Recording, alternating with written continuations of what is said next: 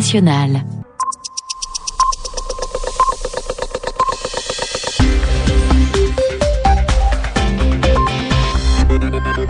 Bienvenue sur RFI, il est 21h, temps universel, 23h à Paris.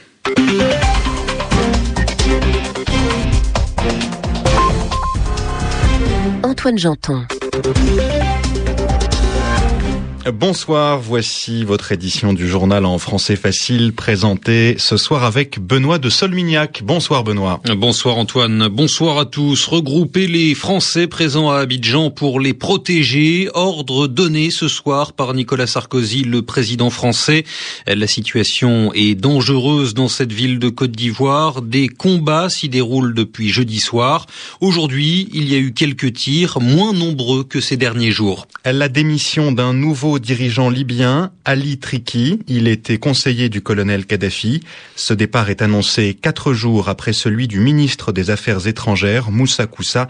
Il a fui la Libye et vit désormais à Londres. Au sommaire également la réélection de Noursultan Nazarbayev à la présidence du Kazakhstan. La victoire de Marseille à Lens 1 à 0. C'était le dernier match de la 29e journée de championnat de France de football. Et puis l'expression de la semaine avec Yvan Amar, déposer les armes. Le journal en français facile. Mais avant de développer ces titres, cette information donnée il y a une heure par le Bureau d'enquête et d'analyse en France. Des morceaux d'un avion ont été retrouvés dans l'océan Atlantique, des morceaux de l'Airbus qui s'est abîmé en mer, c'est-à-dire qui est tombé dans l'eau. C'était le 1er juin 2009, il y a presque deux ans. Les 228 passagers sont tous morts. Tout laisse penser qu'il s'agit d'un accident, mais on n'en connaît toujours pas les raisons précises. Les enquêteurs affirment ce soir qu'ils ont bon espoir de retrouver les boîtes noires de l'appareil. Ce sont euh, des enregistreurs qui euh, captent les données techniques d'un vol et qui permettent de comprendre les causes d'un accident. C'est une étape euh, importante avant une éventuelle évacuation, c'est-à-dire un éventuel départ organisé quand la situation n'est plus sûre. Tous les Français d'Abidjan doivent se regrouper dans les lieux définis par un plan de sécurité. L'ordre en a été donné ce soir par le président de la République française, Nicolas Sarkozy. Sarah Tisser. Le président Sarkozy sonne donc l'heure du regroupement des Français d'Abidjan pour, je cite, assurer leur protection. Ils sont près de 12 000, la quasi-totalité des Français de Côte d'Ivoire, dont plus de 7 000 ont la double nationalité. La question d'un éventuel rapatriement des Français de Côte d'Ivoire se pose et sera réglée dans les heures qui viennent, déclarait de son côté un peu plus tôt le ministre français de la Défense qui s'est réuni à l'Élysée avec Nicolas Sarkozy. On n'en est donc pas encore là, mais pour faciliter d'éventuelles évacuations, l'opération Licorne a de toute façon déjà pris le contrôle de l'aéroport d'Abidjan la nuit dernière en coordination avec l'ONUCI. C'est ce qui a permis le départ des premiers expatriés. 170 Françaises et étrangers ont pu quitter la capitale économique ivoirienne en deux groupes pour Lomé puis Dakar aujourd'hui à bord d'avions de l'armée française.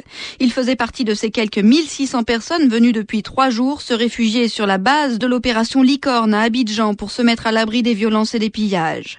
Notez que la mission de l'ONU a elle commencé à relocaliser par avion aussi son personnel non essentiel sur Bouaké, dans le centre de la Côte d'Ivoire. On nous tire dessus, on attaque nos casques bleus et notre siège, souligne le porte-parole de l'ONU. Ça rend le travail difficile. L'idée, c'est donc que certains continuent le travail depuis Bouaké en attendant de voir comment la situation évolue. Et cette situation, Antoine, est toujours très tendue. Il y a eu quelques tirs sporadiques aujourd'hui à Abidjan, autrement dit des tirs isolés, discontinus.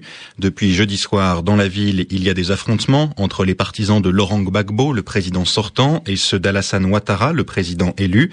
Ces combats effraient les habitants, ils ont peur et restent chez eux. Du coup, il est de plus en plus difficile de trouver à manger. La situation humanitaire est aussi inquiétante dans l'ouest de la Côte d'Ivoire, autour de Douekoué notamment, comme l'a raconté à Stanislas Ndaïchimier Renzo Fricke, responsable des urgences au sein de l'organisation Médecins sans frontières. Depuis l'attaque de Douékoué en début de semaine, bien sûr, on a pris en charge près d'une centaine de blessés euh, dans les jours qui ont suivi.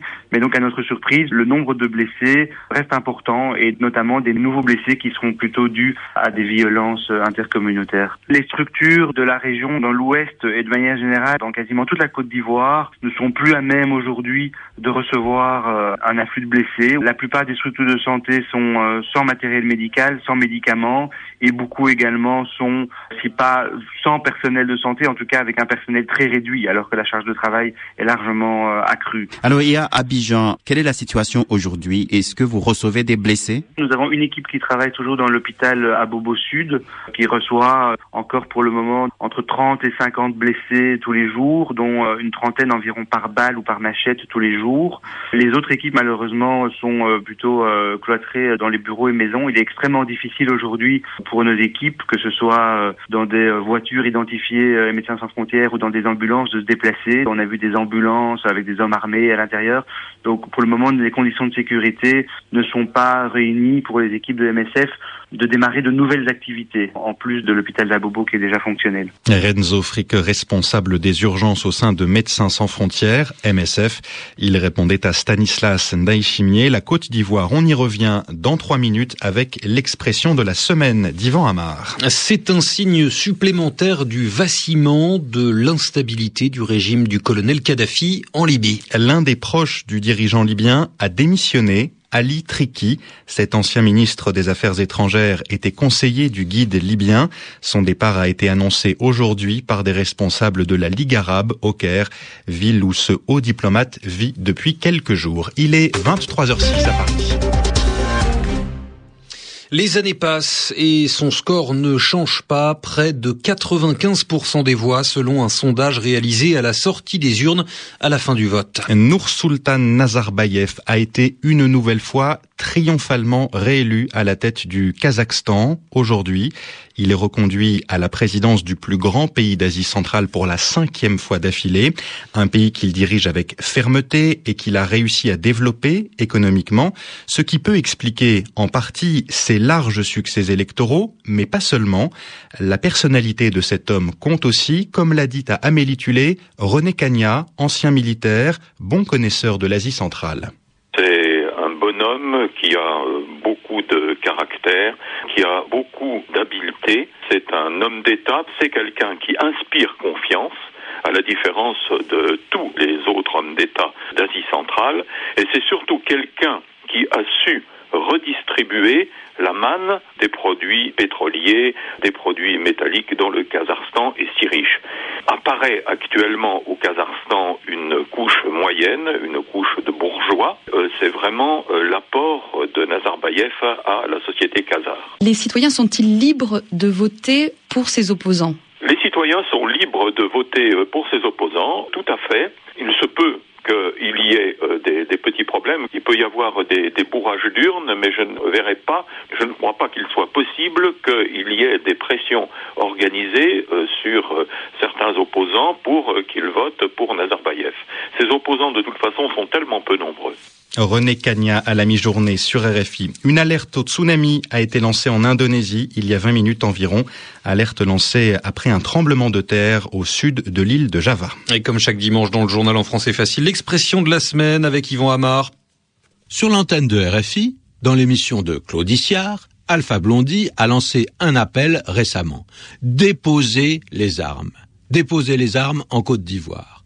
Alors, est-ce que cet appel, est-ce que cette demande sera entendue? Malheureusement, ce n'est pas absolument sûr parce que, justement, dire que cet appel sera entendu, c'est dire que cet appel sera suivi que justement ceux qui combattent seront de la vie d'Alpha Blondie et donc ils déposeront armes. Alors, Étienne Binda, qui est un auditeur de RFI, nous demande ce que ça veut dire déposer les armes. Ça se devine, hein, c'est simple. Ça veut dire arrêter de combattre, arrêter de se servir de ces armes. Donc les déposer, oh, c'est les poser, les ranger. Attention, déposer les armes, euh, ce n'est pas la même chose que rendre les armes, parce que rendre les armes veut vraiment dire s'avouer vaincu, reconnaître sa défaite, reconnaître que l'adversaire l'a emporté. Alors que tous les belligérants, c'est-à-dire tous ceux qui, qui se battent, qui participent au conflit, peuvent décider de déposer les armes. Pourtant, il faut se souvenir que l'expression s'emploie souvent à propos d'un groupe clandestin, d'une rébellion, lorsque celle-ci décide de suspendre, c'est-à-dire de stopper ses actions violentes. Mais l'expression peut aussi avoir, comme dans l'exemple qu'on vient de donner, un sens plus général et s'appliquer aux deux camps en présence. Merci Yvan Amar, il est 23h10 à Paris.